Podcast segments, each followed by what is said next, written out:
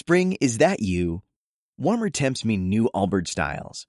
Meet the Superlight Collection, the lightest ever shoes from Allbirds, now in fresh colors. They've designed must have travel styles for when you need to jet. The lighter than air feel and barely there fit make these shoes some of the most packable styles ever. That means more comfort and less baggage. Take the Superlight Tree Runner on your next adventure.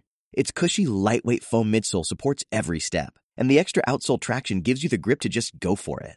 The eucalyptus fiber upper adds next level breathability to keep you going all day. Plus, the Superlight Tree Runner is comfortable and ready to go right out of the box. So, what can you do in a Superlight shoe? What can't you do is the better question. And because they're super packable, the real question is where are you taking them? Experience how Allbirds redefines comfort. Visit allbirds.com and use code SUPER24 for a free pair of socks with a purchase of $48 or more. That's A L L B I R D S.com, code SUPER24. Al igual que sucede en la actualidad, los habitantes del antiguo Imperio Romano también hacían turismo siempre que podían o debían. Estos viajes llegaron a abarcar tres continentes diferentes y se realizaban por muy distintos motivos relacionados con el ocio, la salud, la curiosidad o el trabajo. Por todo ello, si quieres saber cómo eran las vacaciones que se tomaban los romanos hace más de 1500 años, este programa es para ti. ¡Empezamos!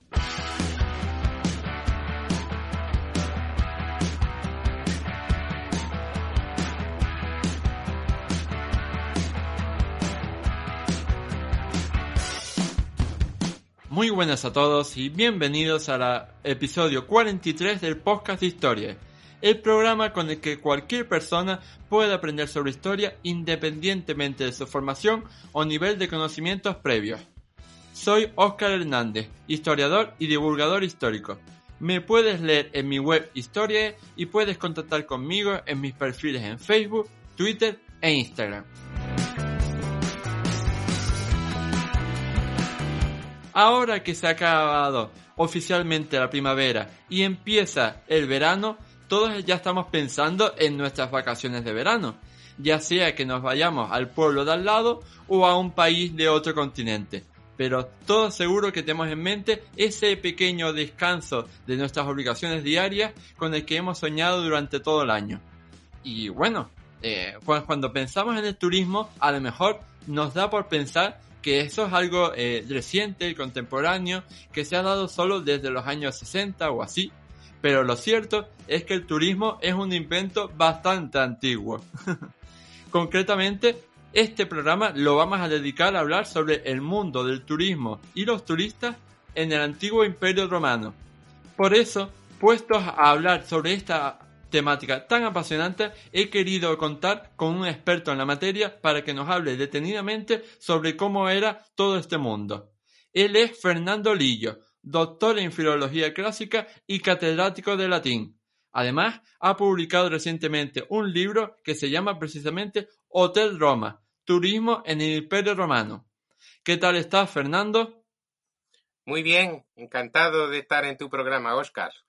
El gusto es mío porque la verdad es que, eh, como te decía fuera de grabación, yo creo que has escrito un libro bastante original y necesario en el mundo de la divulgación para cubrir ese hueco que faltaba.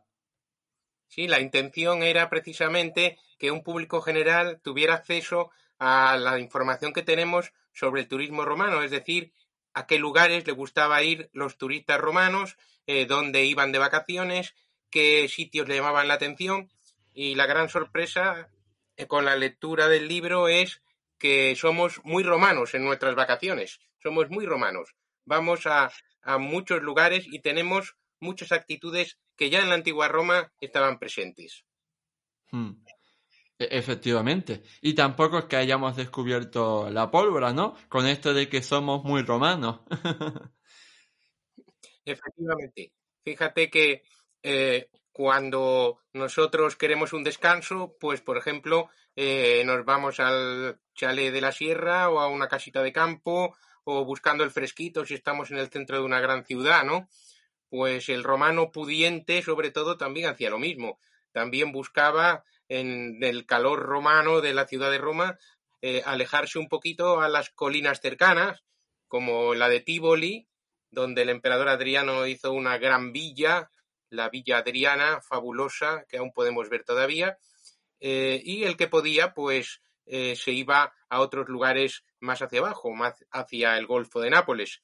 Y no solamente era un privilegio de la gente adinerada, eh, había gente no tan adinerada, siempre con algo de posibles, que no tendría una gran villa imperial, pero sí tenía un terrenito donde retirarse del agobio de Roma, una ciudad que podía contar con un millón de habitantes y desde luego el ruido, el tráfico, eh, lo que nos podemos imaginar en una de nuestras ciudades estaba cambiando lo que hay que cambiar, pues muy similar a lo que nosotros podemos sufrir hoy en día. Mm.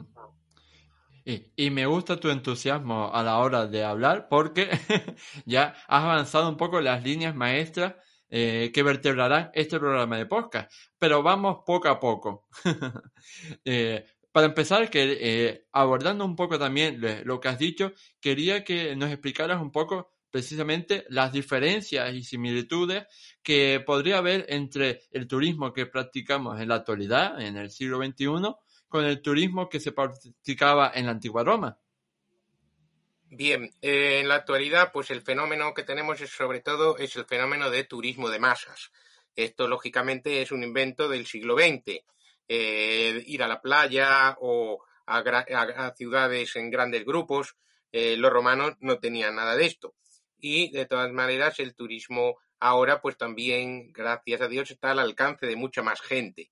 El, romano turista, sobre todo, era un turismo de élite, eh, de gente adinerada, que ya te digo, dedicaba a descansar en sus villas o a conocer otros lugares, que luego iremos precisando cuáles eran estos lugares.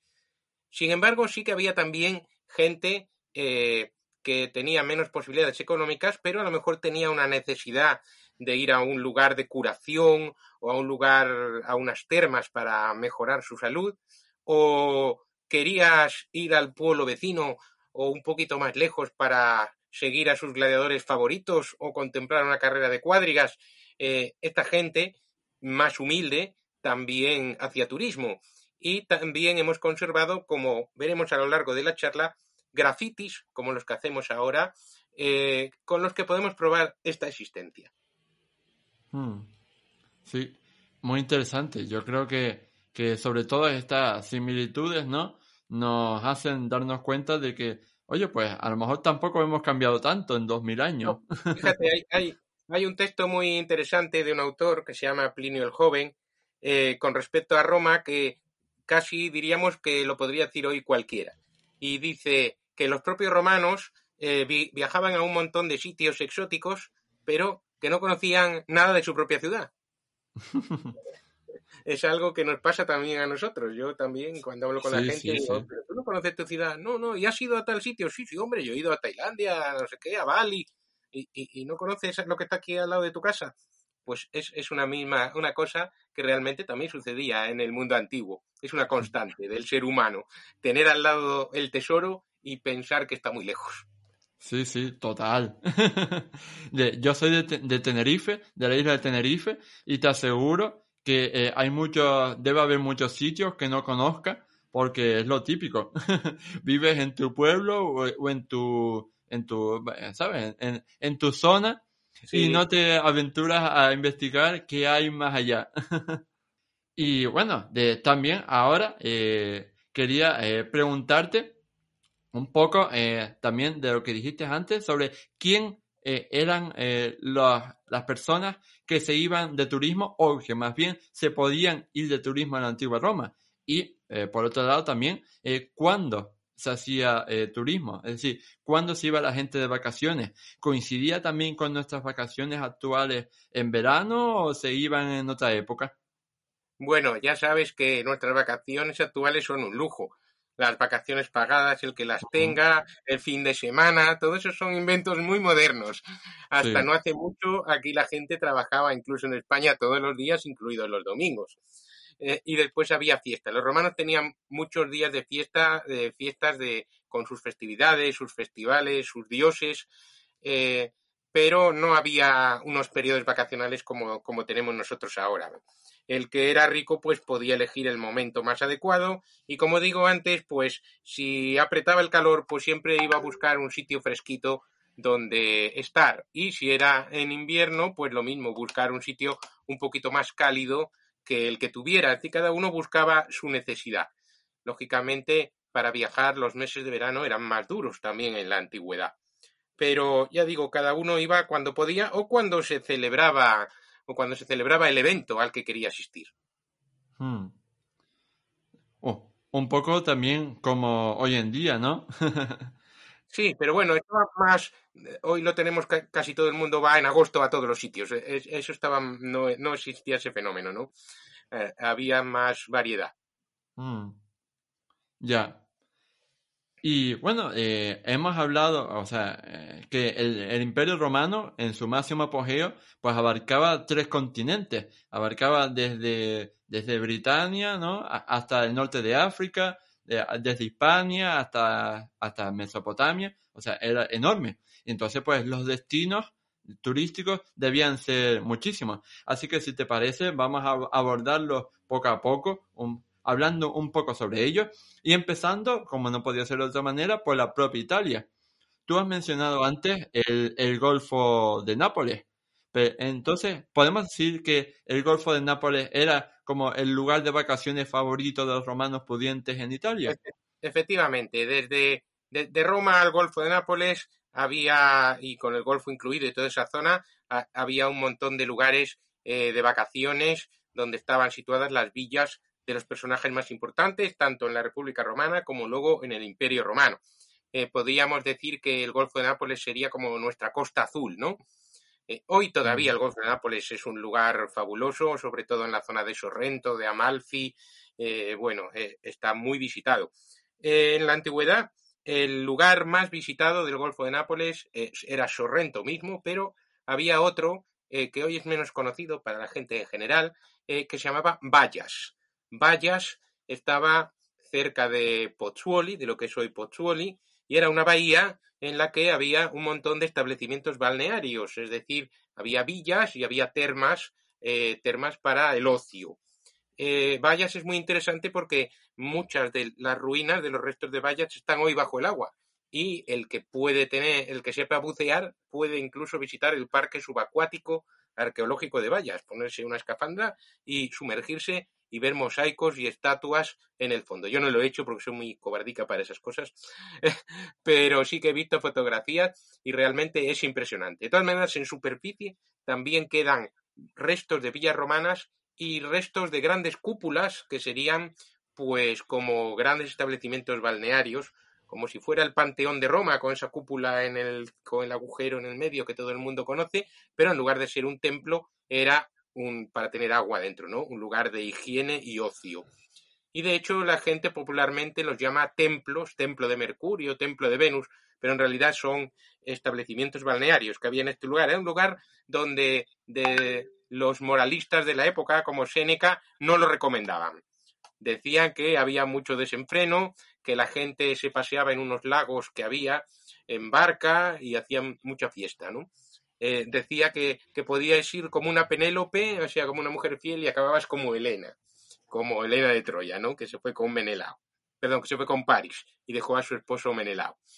Eh, así que era un lugar muy, muy interesante para visitar los romanos. Y también en este Golfo de Nápoles estaba, con, estaba el, un lugar que se llamaba el lago Averno, era un lago que aún se puede ver hoy en día, que decía que era la entrada al mundo de los infiernos y entonces era un lugar muy evocador y también muy visitado, no solo por los romanos, sino después en el siglo XVII, XVIII, XVI, XVII, XVIII, por el Gran Tour, que era que la gente elitista de Europa daba un viaje por Italia visitando turísticamente los lugares de interés de la antigua Roma.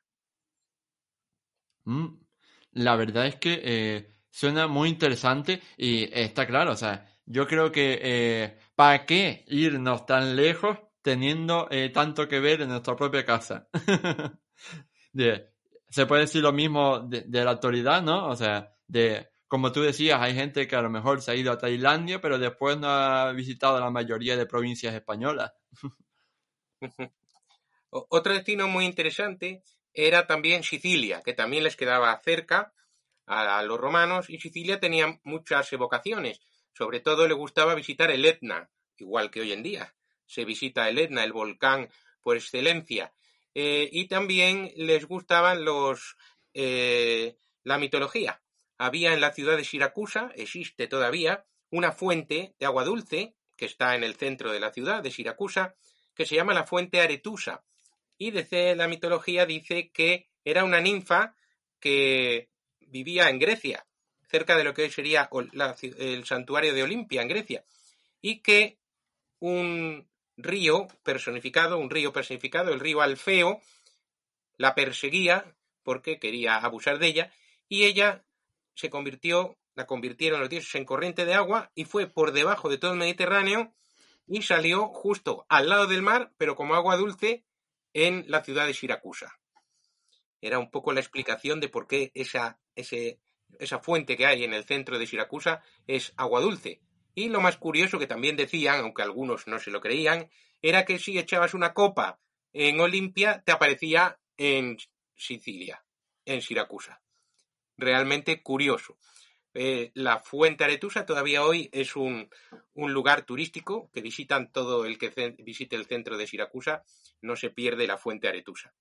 Y también en Siracusa tenían eh, lugares eh, naturales, como hemos visto, el Etna, y había una, una, especie de dos géiseres en el suelo, dos géiseres de agua que surgían, que se llamaba el lago Dinaptia, eh, de los cuales hoy en día solo nos queda uno, pero todavía tenemos los restos de uno de esos géiseres que utilizaban, que visitaban los antiguos romanos. y otra de las cosas que hoy visita un turista en Siracusa son las latomías. Para quien no haya estado, las latomías son como una especie de túneles muy grandes y altos, eh, donde un tirano de Siracusa había encerrado a unos prisioneros atenienses. Eh, y en realidad eh, lo que eran eran unas minas, pero lo utilizaba como prisión. Y una de la entrada, una entrada de esa especie de, de minas, el famoso pintor Caravaggio, como tenía forma de oreja, la bautizó como la oreja de Dionisio y surgió la leyenda de que ese era el lugar desde donde el tirano escuchaba las voces de sus prisioneros. Cualquiera que hoy visite eh, Siracusa va a visitar la oreja de Dionisio, un lugar que también los antiguos romanos visitaban, aunque no habían creado esa leyenda ellos, sino que es posterior. Ahora que has mencionado precisamente a Sicilia, quería, pues eso, irnos al extranjero y preguntarte por los destinos favoritos que tenían los romanos a la hora de hacer turismo. Porque claro, no me los imagino tampoco eh, yendo a Britania, ¿no? Para hacer turismo ahí cerca del muro de Adriano. No, no, no, eh, el muro de Adriano no era un lugar, ahí te tocaba para ir de soldado, pero de turista no. Eh, un lugar por excelencia para ellos, un lugar exótico que aún lo es para nosotros también, era Egipto.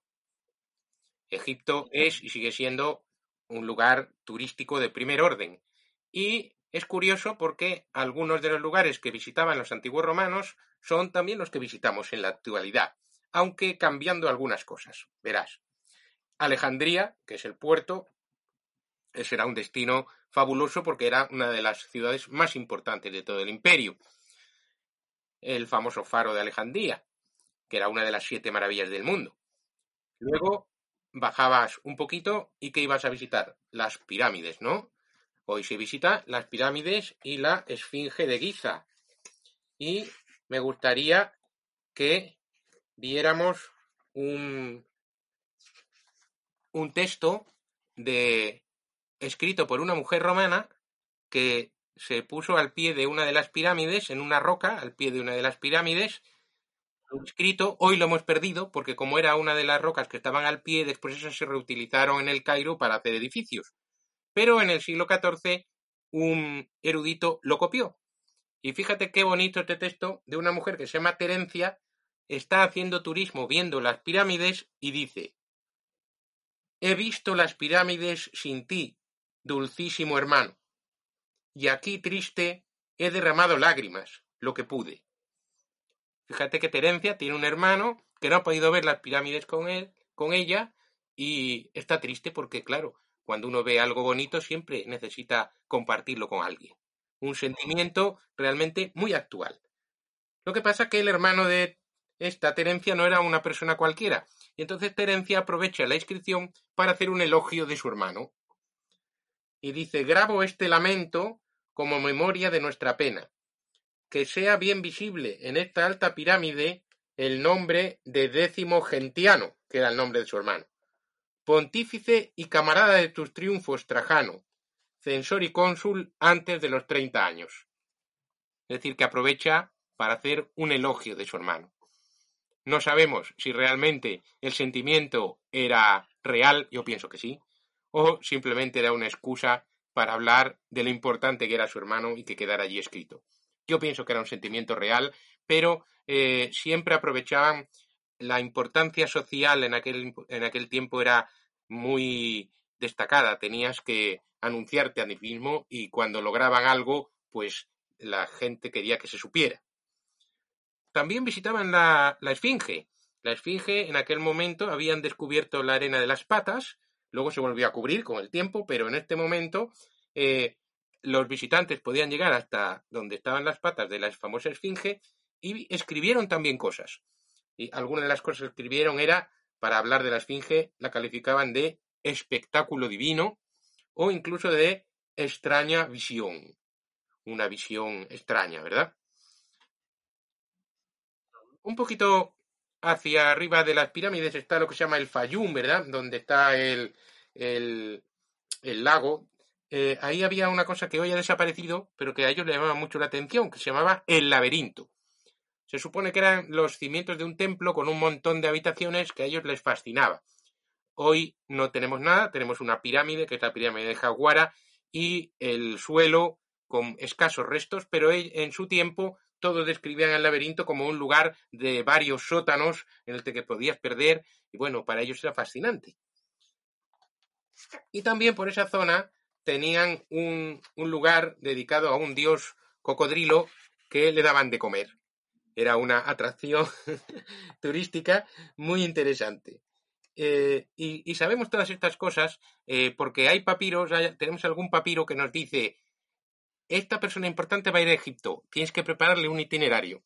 Y entonces los que le recibían en Egipto tenían que encargarse de que pudiera visitar todos estos lugares tan interesantes. Sin que nos aburramos, otro lugar de Egipto muy famoso que también hoy visita la gente es los colosos de Memnón.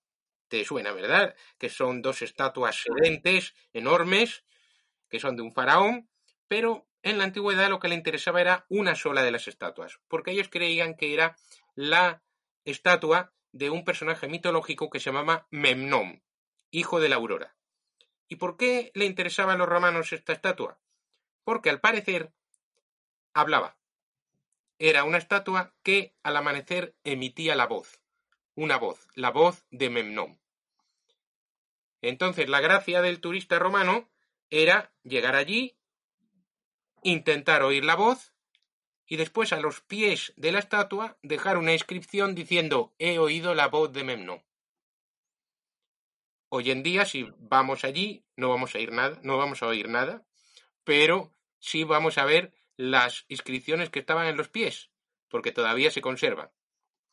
Y también incluso de una mujer, una tal Julia Balbila, que era de la corte de Adriano. El emperador se fue hasta allí con toda su corte para oír hablar a Memnón, y como era un emperador, esta Julia Balbila le hizo un poema en griego, y ¿qué pasó?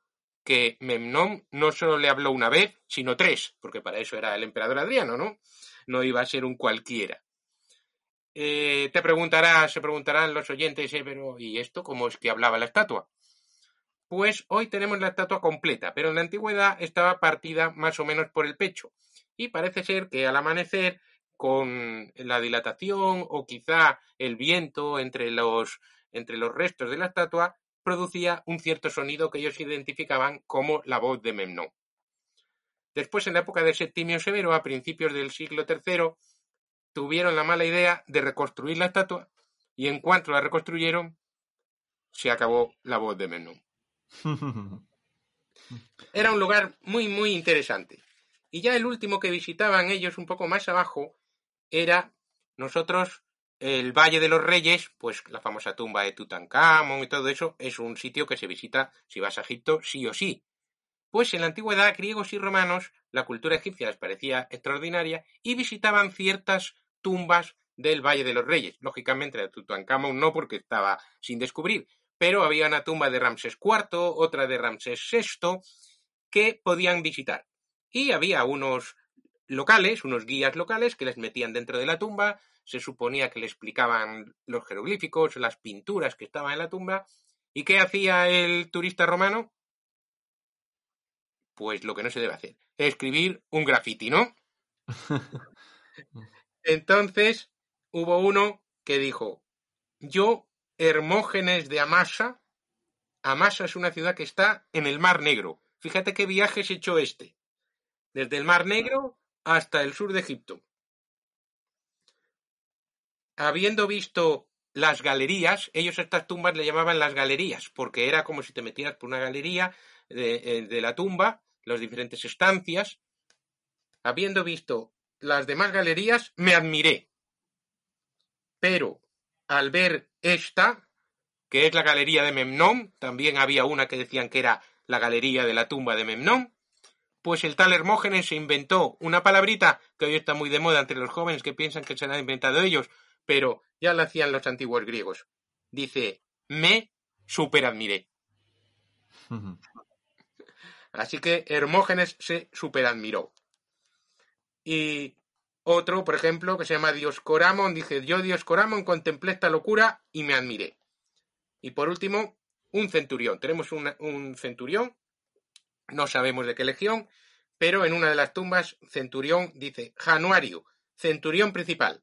Lo he visto y he admirado el lugar con mi hija Januarina, es decir, que se había llevado a la hija a hacer turismo con él. Suponemos que estaría destinado allí o en las cercanías o de muy lejos, pero se llevó a su hija. Y termina, saluda a todos.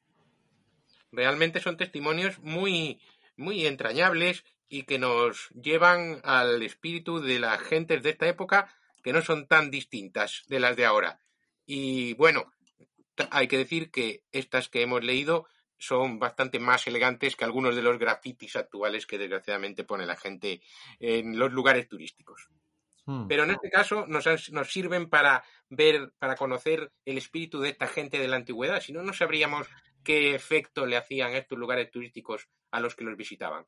Y como te había dicho en otro momento de la charla, pues esto se ve que son personas menos pudientes, más, más comunes, que también visitaban lugares de turismo, como era el caso de Egipto, que les fascinaba. Hmm.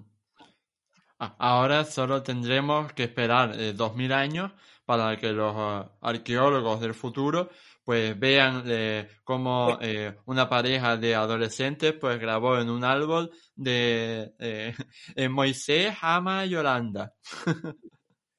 pues sí, sí, no te diría yo que no, mira, los, los grafitis de Pompeya son así. Mm. Sí, por eso digo que que como tú decías, eh, creemos que hemos inventado muchas cosas, pero es que todo está inventado ya. Yo siempre le digo a mis alumnos, soy profesor, como dijiste al principio, en un instituto de, Galicia, le digo, bueno, lo que no os podéis olvidar nunca es que casi todo viene de Grecia y Roma. Son nuestras fuentes eh, y ahí nos vemos reflejados. Mm. Y bueno, eh, hasta ahora hemos hablado todo el rato sobre gente de Roma que sale a ver el mundo. Pero, ¿y si damos la vuelta a la tortilla? ¿Había gente de eh, diversas partes del imperio que viajaba a Roma para ver Roma por primera vez? Efectivamente, efectivamente. Eh, Séneca, autor del siglo I, dice en una de sus obras que a Roma venía gente de todo tipo, de todo el mundo, con un montón de intereses y uno de estos intereses era aprender y ver las maravillas de Roma. Eh, los romanos eran conscientes de que Roma también era una maravilla del mundo. Es más, ellos rivalizaban con las pirámides, con la estatua de Zeus, con, con las siete maravillas canónicas, diciendo una cosa, que Roma tenía acueductos y foros y había construido maravillas que no solamente eran agradables a los ojos, sino que también tenían su utilidad. la proverbial utilidad romana, esto era algo de lo que ellos mismos ya eran conscientes. Y como citamos antes, eh, el romano casi no conocía Roma. Sin embargo, el visitante que venía a Roma por primera vez estaba deseando conocerla. Eh, había quienes venían para visitar los monumentos, para hacer alguna, alguna ofrenda a un dios determinado. Tenemos un testimonio de un emperador romano que ya gobernaba en Oriente, es decir, ya no residía en Roma, pero que en el siglo IV visitó la ciudad. Y sabemos exactamente qué es lo que le gustó. Y son sitios que seguro que no le van a sonar a nadie. Le gustó el anfiteatro Flavio, que es lo que hoy conocemos como Coliseo. Dijo que era impresionante un templo romano que se llamaba el Panteón. ¿Eh? Dos cosas que mm. nos siguen interesando muchísimo. También un lugar que era el Estadio de Domiciano, un lugar de competiciones atléticas, que hoy es la Piazza Navona. Por eso tiene esa forma, tiene forma de estadio. Y recientemente han abierto las excavaciones que hay dentro de algunas casas y en algún subsuelo de la Plaza Navona, donde se pueden ver las escaleras, incluso parte de las gradas de este estadio, del estadio de Domiciano. Luego cita otros lugares que no hemos conservado, y después lo que más le gustó a este emperador fue el foro de Trajano. El foro de Trajano hoy está en el centro de Roma. Lo más destacado es la columna trajana, que sigue siendo una maravilla. Lo que pasa que luego el foro de Trajano está muy deteriorado por el tiempo, claro. Los, los llamados mercados de Trajano también siguen siendo un lugar fabuloso, muy visitado pero esto tendríamos que imaginar en la antigüedad con una riqueza muchísimo mayor, con estatuas por doquier, pintado, porque todo se pintaba, las estatuas, las columnas, capiteles, y en el medio de la gran plaza del foro de Trajano, que era el más grande de todos los foros imperiales que se habían construido, había una gran estatua, que es lo que este emperador de Oriente alababa más, una estatua ecuestre de Trajano que no hemos conservado porque al ser de bronce pues se solían fundir, pero que nos da una cierta idea esta que conocemos de Marco Aurelio, que está en los museos capitolinos, eh, podría hacernos una cierta idea de la grandiosidad de esta fabulosa estatua de Trajano, que era uno de los lugares más visitados de la antigua Roma por los que venían a visitarla, y que hoy no podemos ver, por desgracia. Y después investigando, una cosa que no sabía cuando empecé a escribir el libro, muy curioso, es que en el Tíber, en el mismo río Tíber, conservaban lo que ellos decían que era la embarcación, la, nave de Eneas. La nave del famoso Eneas, que había venido desde Troya hasta el Lacio, no para fundar Roma, que eso ya fue Rómulo y Remo, pero para fundar la estirpe romana. Y bueno, realmente curioso que hasta el siglo VI después de Cristo tenemos noticia de que existía una barca en el Tíber que se enseñaba como si fuera la barca de Eneas. No es de extrañar, porque en la antigüedad eh, había una cierta pasión por estas reliquias de personajes mitológicos o históricos, porque para ellos Eneas era realmente, entraba realmente dentro de su historia. Así que eh, Hoy, por ejemplo, pues la gente quiere visitar eh, tal cosa que se ha usado en una película, o el traje de no sé qué, o la espada del señor de Aragorn, del Señor de los Anillos. Bueno, todo eso. Pues en la antigüedad también querían visitar lo que se llamaba reliquias históricas y reliquias mitológicas. Y en Roma se visitaba, se conservaba la espada de Julio César, por ejemplo, se conservaba esta nave de Eneas, y también en el foro estaba plantada la famosa higuera de Rómulo, hoy tenemos una moderna para recordar el evento, eh, eh, donde se decía que bajo esa higuera habían sido amamantados por la loba Rómulo y Remo. Y en el Palatino, que todavía hoy tenemos algunos restos, se conservaba lo que era la cabaña de Rómulo, la cabaña original de Rómulo. Así que el que iba a Roma estaba muy interesado también en conocer los orígenes y en visitar lugares eh, relacionados con esta que nosotros llamamos mitología, algunos eran mitológicos, pero ya digo, ellos tenían parte de su historia.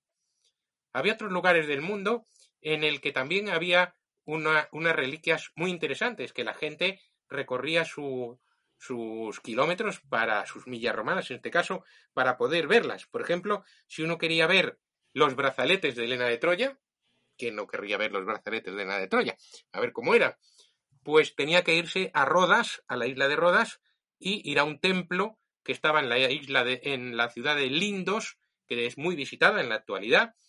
Eh, este templo guardaba entre sus tesoros los brazaletes de Elena de Troya.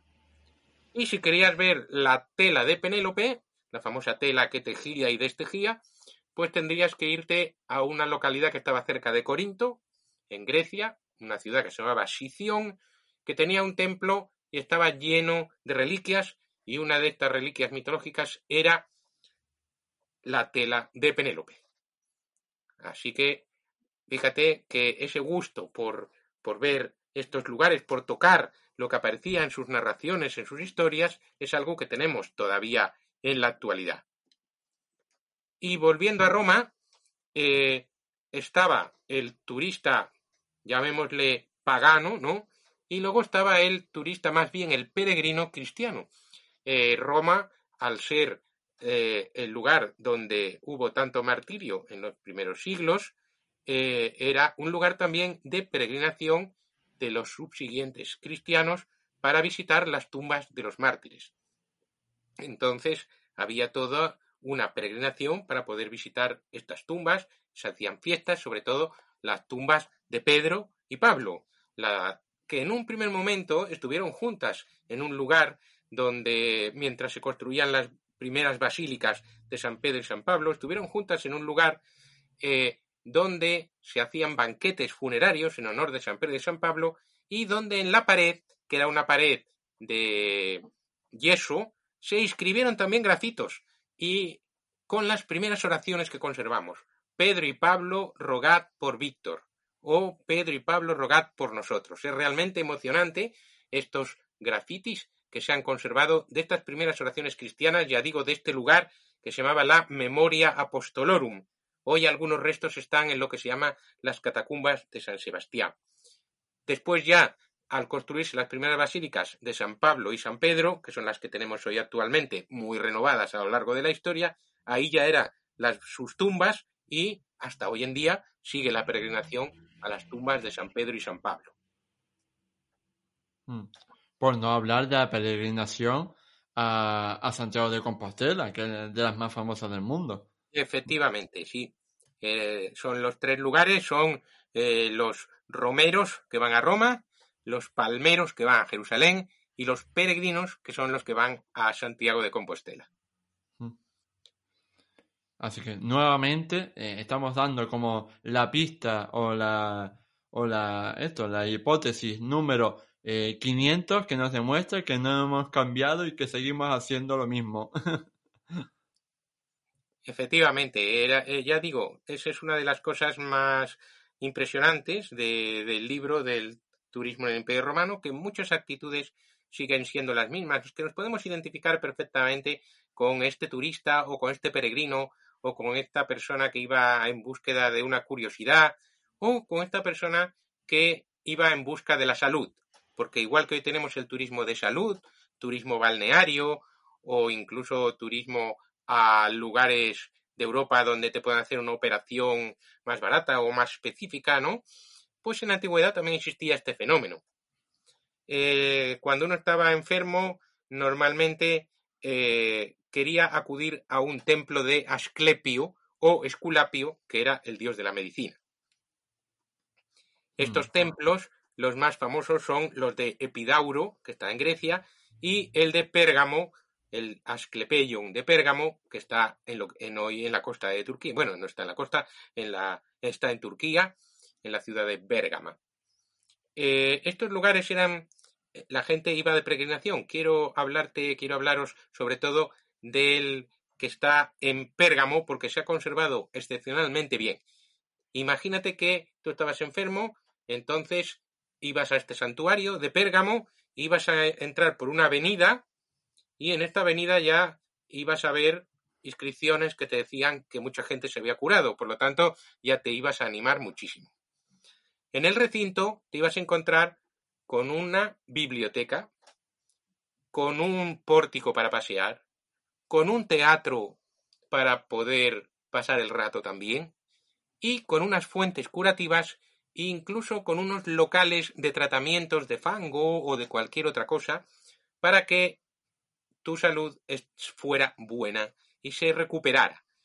Hemos encontrado tratamientos, hemos encontrado eh, em, inscripciones o incluso testimonios de gente que cuenta cómo se curó en ese templo. Lo más básico en los templos de Asclepio era, perdón, era que tenías que dormir en una sala, que este proceso se llamaba la incubatio, igual que la incubadora, la incubación. Incubatio era dormir, y mientras dormías, el dios se te aparecía y te decía cómo te podías curar. O te daba unos remedios que los sacerdotes a la mañana siguiente interpretarían para, eh, para que te pudieras curar. Era realmente pues un sistema muy curioso el poder dormir y durante la noche en ese sueño el dios decía. ¿Cuándo acababas tu curación? Pues como agradecimiento dedicabas una placa, por ejemplo, si te había, tenías dolor de oídos o alguna afección acústica, pues una placa con unas orejas diciendo que te habías curado. O si estabas mal de una pierna, pues encontramos eh, relieves de piernas.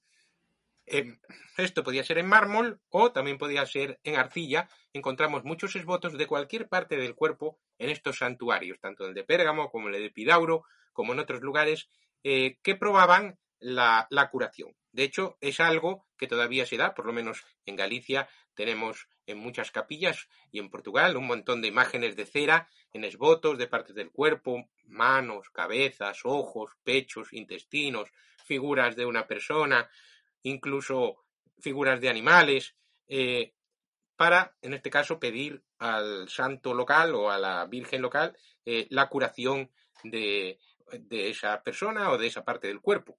Es decir, que es un sistema que todavía sigue funcionando en la actualidad. Eh, como seguro que hay muchos incrédulos entre los oyentes y entre la antigüedad también había, lo digo en broma, pues eh, en Epidauro encontramos una inscripción que dice Ambrosía de Atenas, tuerta. Estaba tuerta de un ojo y no creía que se iba a curar. Pero el dios tuvo misericordia de ella, se le apareció, le vertió un líquido en el ojo durante la noche, se curó y le dijo, pues ahora, por no haber tenido confianza en que te iba a curar, vas a tener que ofrendar un cerdito de plata al santuario, como prueba de que te he curado. Curioso, ¿verdad? Sí, muy curioso. Incluso había una piedra cerca del santuario y decía la inscripción que esa piedra la había traído uno que había llegado al santuario de Epidauro en Grecia totalmente débil, que se había curado y había tenido fuerza suficiente para coger una piedra grande de otro sitio que estaba lejos y trasladarla a ese lugar, como prueba para que todos vieran que era cierto la curación. Incluso también en plan broma, pues no hace falta irse a Turquía para que te crezca el pelo, porque en Epidauro eh, tenemos una persona, el testimonio de una persona que tenía mucha barba, pero era calvo por la parte de arriba, la cabeza, y entonces eh, fue, el dios le frotó algo mientras dormía y al día siguiente ya tenía pelo. Mágicamente, ¿no? es, decir, que todas estas curaciones la gente se animaba mucho, venían desde muy lejos, ¿eh? eh Epidauro está en Grecia, pues venía gente desde la misma Turquía o desde las islas, desde, desde Lesbos, eh, recorrían sus buenas millas romanas para poder llegar a estos lugares con la esperanza de curación. Y el que podía, pues dejaba después la inscripción de que así había sido. Estuvieron en funcionamiento durante muchísimo tiempo en la antigüedad. Y ya digo, el sistema se ha mantenido en la actualidad con otras características, pero en cierto modo era así.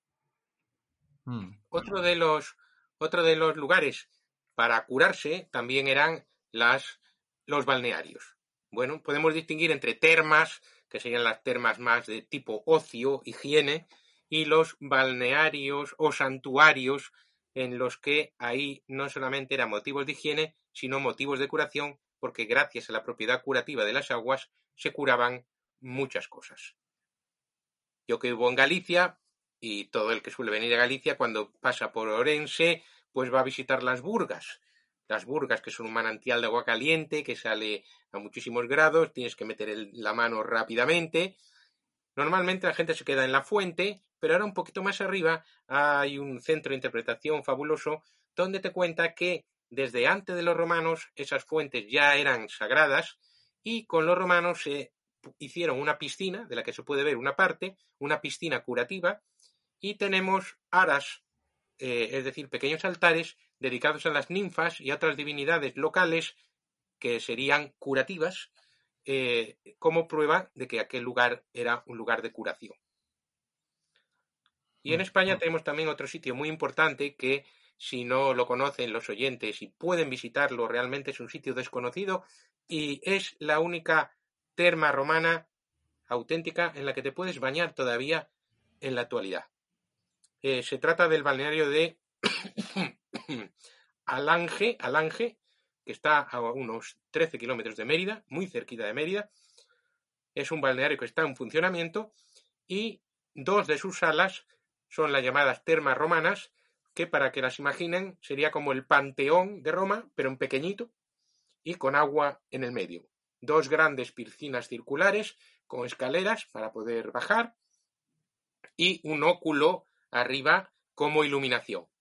Hoy eh, están dedicadas a agua caliente, pero hasta no hace mucho lo original era de agua fría.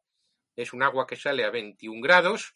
Yo pude experimentarlas cuando todavía eran de agua fría, que era el uso romano, el frigidarium, y realmente es una experiencia única poder bañarse en una terma romana. Y la traigo a colación porque hasta aquí viajaba la gente también para curarse.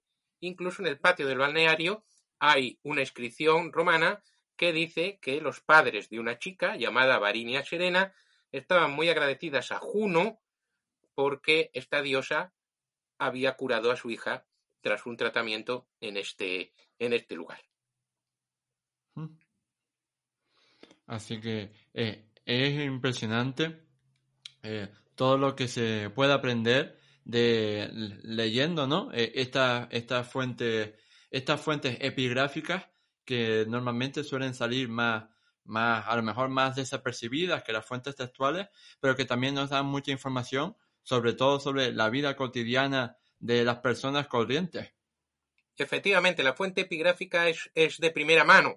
Eh, lógicamente, pues algo inventado siempre hay, porque si la han inscrito quiere decir que tenían un interés en que perdurara.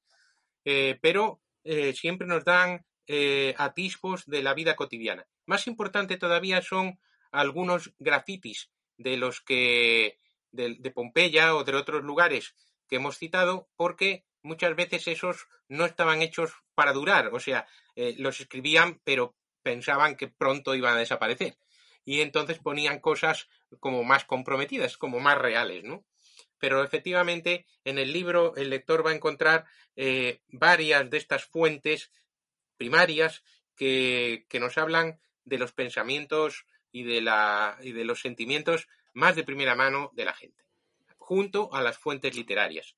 Eh, muchos me preguntan, pero bueno, ¿y, ¿y, esto todo cómo lo sabemos? Pues como hemos ido viendo, lo sabemos por la arqueología, lo sabemos por la epigrafía y lo sabemos también por las fuentes literarias que nos hablan de estos lugares.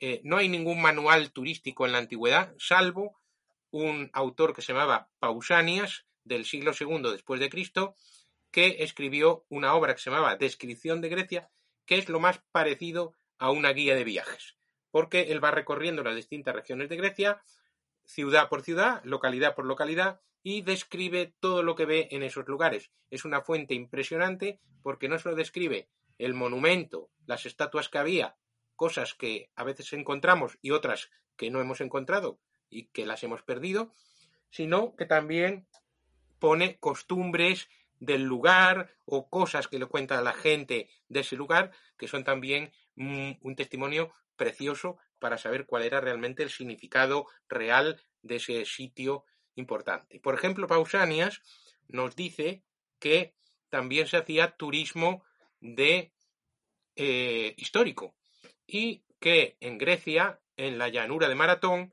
se visitaba el túmulo de Maratón. Un túmulo es una tumba, una especie de montículo de tierra que dentro tiene los restos. Ahí estarían los restos de los atenienses. Y entonces Pausanias no solo nos cuenta que existe este túmulo, que todavía hoy existe y lo podemos ver, sino que nos dice, y aquí dice la gente del lugar, que de noche se oyen relinchos de caballos y como fragor de la batalla, que realmente había ahí un campo de batalla encantado, un campo de batalla fantasmagórico, con lo cual enriquece muchísimo el lugar. Y si hablamos de maratón, pues cómo no hablar también de las Termópilas, la otra gran batalla. Hoy el turista actual se baja del autobús y se lleva una pequeña decepción porque dice aquí no hay ningún desfiladero. Las Termópilas era un desfiladero entre la montaña y el mar. ¿Vale? Primer error que solemos creer es que las Termópilas era un desfiladero entre dos montañas. No. Era un desfiladero entre montaña y mar. Y solo tenía 30 metros para poder pasar.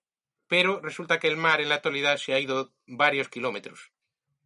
Se ha alejado varios kilómetros con los rellenos a lo largo del, del tiempo. Y entonces hoy lo que vemos es una llanura. Y el mar no lo vemos. Bueno, para resarcirnos tenemos una estatua de Leónidas que pagaron los americanos en 1955, pues así Leónidas desnudito, así tipo 300, ¿no? Cosa que no sería así en la actualidad, lógicamente, porque ningún espartano iba a ser tan tonto de ir sin su armadura a la batalla. Mm.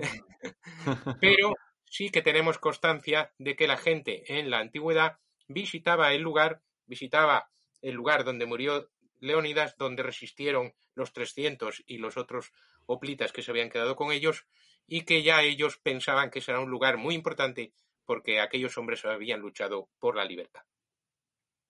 Hmm. Es decir, que se hacía un turismo de campos de batalla, lo mismo que en la actualidad cualquier americano que se precie tiene que ir a visitar el campo de batalla de Gettysburg. Ya ves, de, esta ya es la 501 o la 538 prueba de que de que seguimos siendo iguales, ¿no? y, y, bueno, ahora yo, yo quería eh, eh, recapitular un poco todo lo que has dicho, porque has hablado de, de turismo en Grecia, ¿no? Turismo sanitario, de turismo exótico, ¿no? En, en Egipto y demás. Entonces vemos que como en la actualidad, pues hay distintos tipos de turismo. Eh, no todo el mundo viaja por el mismo motivo, sino que había turismo de puramente ocio, turismo sanitario, turismo deportivo, por ejemplo, si iba a, jugar, Turismo religioso, que le llamaran mío soy, o peregrinaciones. Claro, turismo histórico, mitológico. Mm. Exactamente. Entonces, eh, ¿algún tipo de turismo más que quisieras destacar? Pues también podía haber, esto es probable, se hacía, pero no en la escala que lo tenemos ahora, ¿no? Sería el turismo deportivo. Es decir, cuando había las Olimpiadas en Grecia o cualquier otro de los Juegos Panhelénicos, pero sobre todo las Olimpiadas, la gente se desplazaba desde lugares muy lejanos para poder llegar al santuario de Olimpia. Olimpia no era una ciudad, era un santuario y solo tenía alojamiento para la gente importante y para jueces y tal. El resto de la gente tenía que apañarse a dormir al aire libre en tiendas de campaña o en localidades cercanas como pudiera. Así que allí se montaría un grigay como si fuera uno de estos eh, conciertos estivales. Entonces sería un poco ese el ambiente de los Juegos Olímpicos. La gente se desplazaba para visitar los Juegos, para, para acudir a los Juegos Olímpicos. Y también es muy posible que la gente se desplazara a veces a una localidad cercana, otras veces a una localidad más lejana para eh, acudir a espectáculos que se dieran, por ejemplo, en el anfiteatro. Por ejemplo, el anfiteatro de Pompeya tiene una capacidad superior a los habitantes de Pompeya. ¿Por qué? Porque también está pensado para acoger a todas las localidades vecinas. Entonces, Nuceria, que era una ciudad que estaba a unos cuantos kilómetros, esos también iban al anfiteatro de Pompeya. Bueno, y, ahí tenemos la cosa de que el turismo deportivo, como pasa ahora, a veces no acababa mal, porque tenemos el dato de que en el año 59 después de Cristo los nucerinos y los pompeyanos se zarzaron como si fueran unos hooligans en una gran batalla mientras estaba en una lucha de gladiadores que acabó con muertos y acabaron cerrándole el anfiteatro. Así que es una cosa también bastante moderna. Eh, y también, pues la gente podría hacer recorrer para ir, por ejemplo, a Roma a ver el Circo Máximo, que era algo impresionante con las carreras de cuadrigas, capacidad para 250.000 espectadores. Es decir, es muy probable que, que, hubiera un turismo deportivo. Ya digo, no a tanta escala como lo que tenemos ahora, pero sí, porque sí que sabemos que existían peñas de determinados gladiadores y también existían peñas deportivas de las cuadrigas por equipos. Mm. Y es muy posible que, igual que los gladiadores se desplazaban de un lugar a otro, pues tuvieran algunos aficionados que se desplazaran con ellos. Claro, como cuando viajas a determinada ciudad para ver el partido de fútbol de tu equipo. Exactamente, sí, algo sí, pero ya digo, esto es una hipótesis, no tenemos muchos datos al respecto, pero es muy posible, ya digo, no a la escala de ahora, pero sí esa idea de acudir a una localidad vecina para ver un espectáculo, ¿no? El turismo deportivo, turismo de espectáculo, eh, buscando lucha de gladiadores, buscando carrera de cuadrigas, buscando una obra de teatro, eso, eso podía existir en la antigüedad. Y, y, ya que has mencionado el tema de los hooligans, yo te voy a hacer una pregunta muy importante y muy seria. ¿En la antigua Roma existían ingleses haciendo balconing?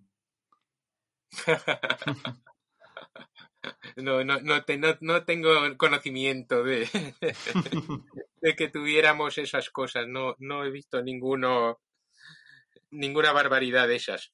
Pero existían espectáculos curiosos. Por ejemplo, había en las pirámides había unos de un pueblo cercano a las pirámides que se subían por ellas como espectáculo. Mm. Estos no se tiraban, estos se, subían por las pirámides para que la gente los viera y dijera, oye, que, era un espectáculo, ¿no? Mm. Tanto como que eh, e, e, eran espectáculos que se hacían para, para turistas en este sentido, ¿no? Incluso, no lo recuerdo exactamente, pero en Esparta también había, eh, eran famosos los espartanos por su resistencia ante el dolor, ante los latigazos, y, y a veces hacían como una exhibición, ¿no? ante la gente que venía curiosa para ver si eso era verdad o no. Mm. Así que en estas cosas también había una cierta... Y luego también pues había guías de turismo, sabemos que había guías de turismo y en las localidades, o por lo menos alguien que era el erudito local que te explicaba el, el sitio, ¿no? Y bueno, ahora para ir acabando este programa ya, quería eh, cumplir con un clásico de este programa, que es pedir al invitado que nos recomendara alguna serie, miniserie o película relacionada con el mundo de los viajes en la antigua Roma. De, ¿Cuál recomendarías tú que tenga que ver con esta temática? Bueno, así de viaje de viaje no hay ninguna no hay ninguna película que trate de eso y que esté así al alcance del gran público. Eh, pero bueno, eh, tenemos Benur, que Benur se desplaza bastante, por ejemplo, la clásica de, de Charlton Heston, porque la moderna no me gusta demasiado. La clásica de Charlton Heston, a Benur lo vemos ir desde Judea hasta Roma y volver. Así que es un buen ejemplo de película de, de viaje, ¿no? De un viaje que no solo es exterior, sino que es interior. Que también es muy interesante esa parte de la conversión de Benur, de buscar la venganza y acabar en el perdón, ¿no? Y, también Gladiator también tiene su viaje, un viaje muy discutido por los investigadores, cómo fue tan rápido cuando le mataron en, cuando casi le matan en Germania, casi en un par de fotogramas ya está, ya está en Lusitania, ya está en Hispania. Parece que fue muy rápido el, viaje, pero bueno, ese es un viaje curioso también que hace medio herido y llega, bueno, poco inverosímil. Eso es que aprendió de los guionistas de Juego de Tronos. Sí, sí, un poco inverosímil, pero, pero bien, también habla algo del, viaje. No, pero eh, me ha gustado tu respuesta porque eh, eh, al, no recomendar ninguna directamente, pues también has demostrado ¿no? lo que yo decía al principio del programa, en el sentido de que de que esta temática es muy original y poco divulgada a nivel general.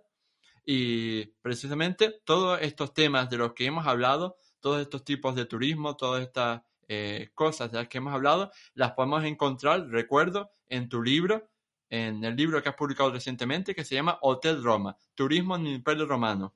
¿Quieres decir alguna cosa más sobre él?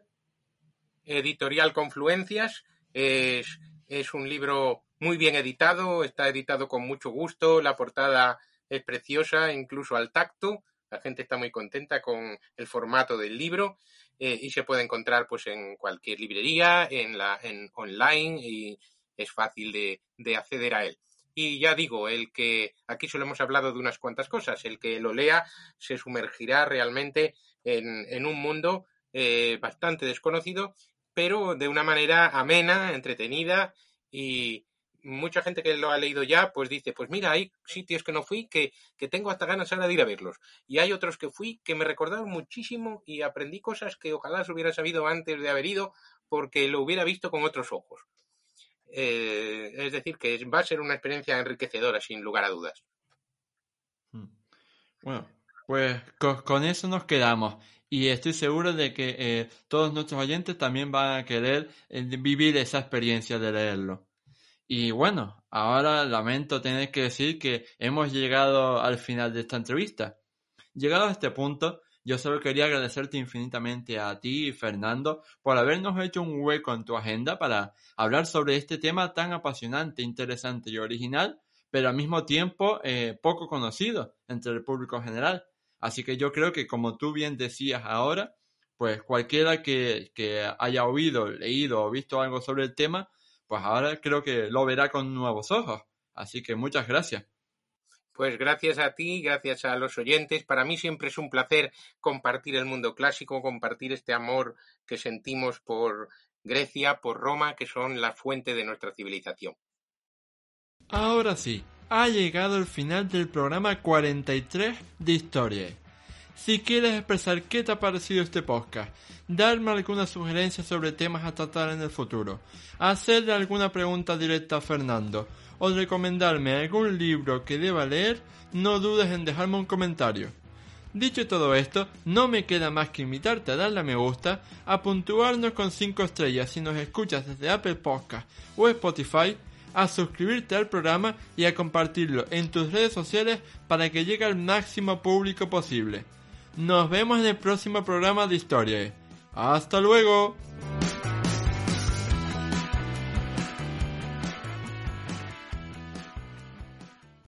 Amplify your career through training and development solutions specifically designed for federal government professionals. From courses to help you attain or retain certification, to individualized coaching services, to programs that hone your leadership skills and business acumen, Management Concepts optimizes your professional development. Online, in person, individually, or groups. It's training that's measurably better.